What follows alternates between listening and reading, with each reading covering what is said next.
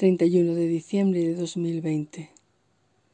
Decimos adiós a este año fatídico, tan lleno de despedidas. Los poetas, las poetas, todos nosotros seguimos escribiendo y dejamos en el papel en blanco las emociones y lo que sentimos. Hoy, para despedir el año, voy a leer un fragmento de un poema que se llama Brindis con vino y acordeones de recuerdos. Está dentro del libro Palabras de vinos, Palabras de vino. Es del nuevo encuentro de Tania de Poetas que se presentó en el Día del Rey.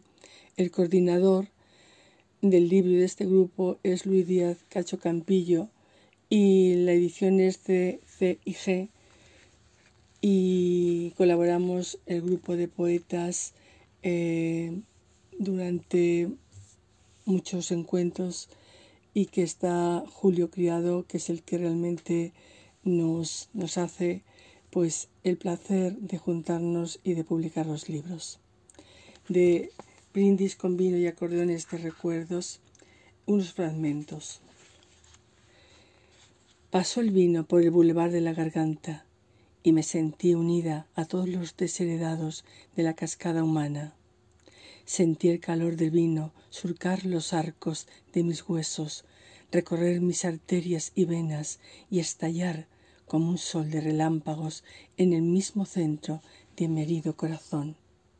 Todo era poesía, cada sorbo un murmullo de voces, y sentí regresar a la niña de antaño, oliendo toda yo a mosto y a bodegas. Danzaban en mi brindis vinos viejos sin ninguna etiqueta, sin falsos epitafios de enólogos de prensa.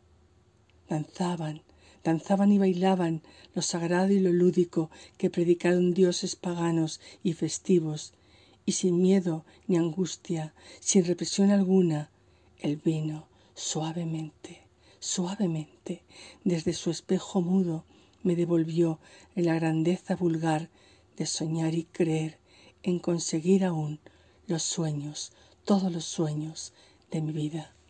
Feliz año nuevo.